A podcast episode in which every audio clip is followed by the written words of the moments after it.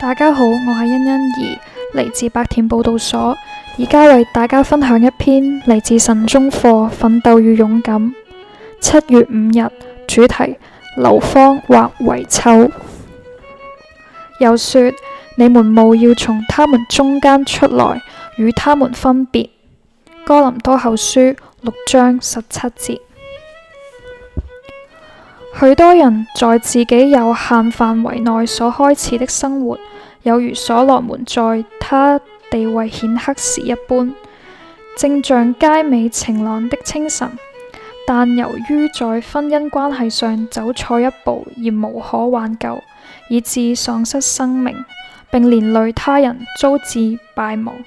所罗门的妃嫔怎样使他的心转离上帝，而趋向于敬拜偶像？照样，那在原则上根基并不。深固的轻浮伴侣，也会使凡曾经一度是高尚忠诚之人的心，转向虚荣、日落与彻底的罪行。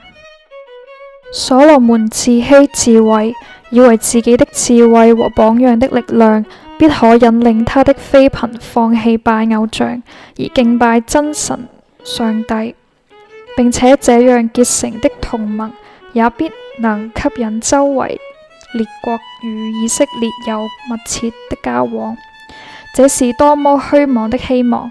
所罗门认为自己已够坚强，足能抵抗外邦非凭的影响，实在是一个严重的错误。他竟以为自己虽然不顾上帝的律法。却还可以引领别人尊敬并顺从律法神圣的条例，这更是一种严重的自欺。但愿对于所罗门背道的可悲回忆，能使人人知所警惕，悬崖勒马。有话论到这位掌握统治大权的最伟大君王，说他曾经为上帝所宠爱。只因滥用爱情以致被污染，而不幸被他的上帝所弃绝了。这位世上最有势力的统治者，竟未能成功地克制他自己的情欲。所罗门可能像从火里经过的一样得救，然而他的悔改却不能消除那些幽潭，也无法摧毁那些石头。他们仍然存留着作为他罪行的明证。他羞辱了上帝，甘心受情欲的控制，不愿与上帝的性情有份。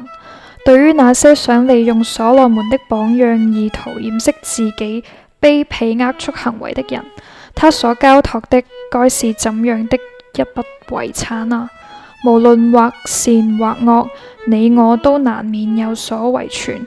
市民你我的生活和榜樣，究竟是福惠還是禍害？人們將來盯着你我的墳墓，究竟是說他毀了我，或是說他救了我？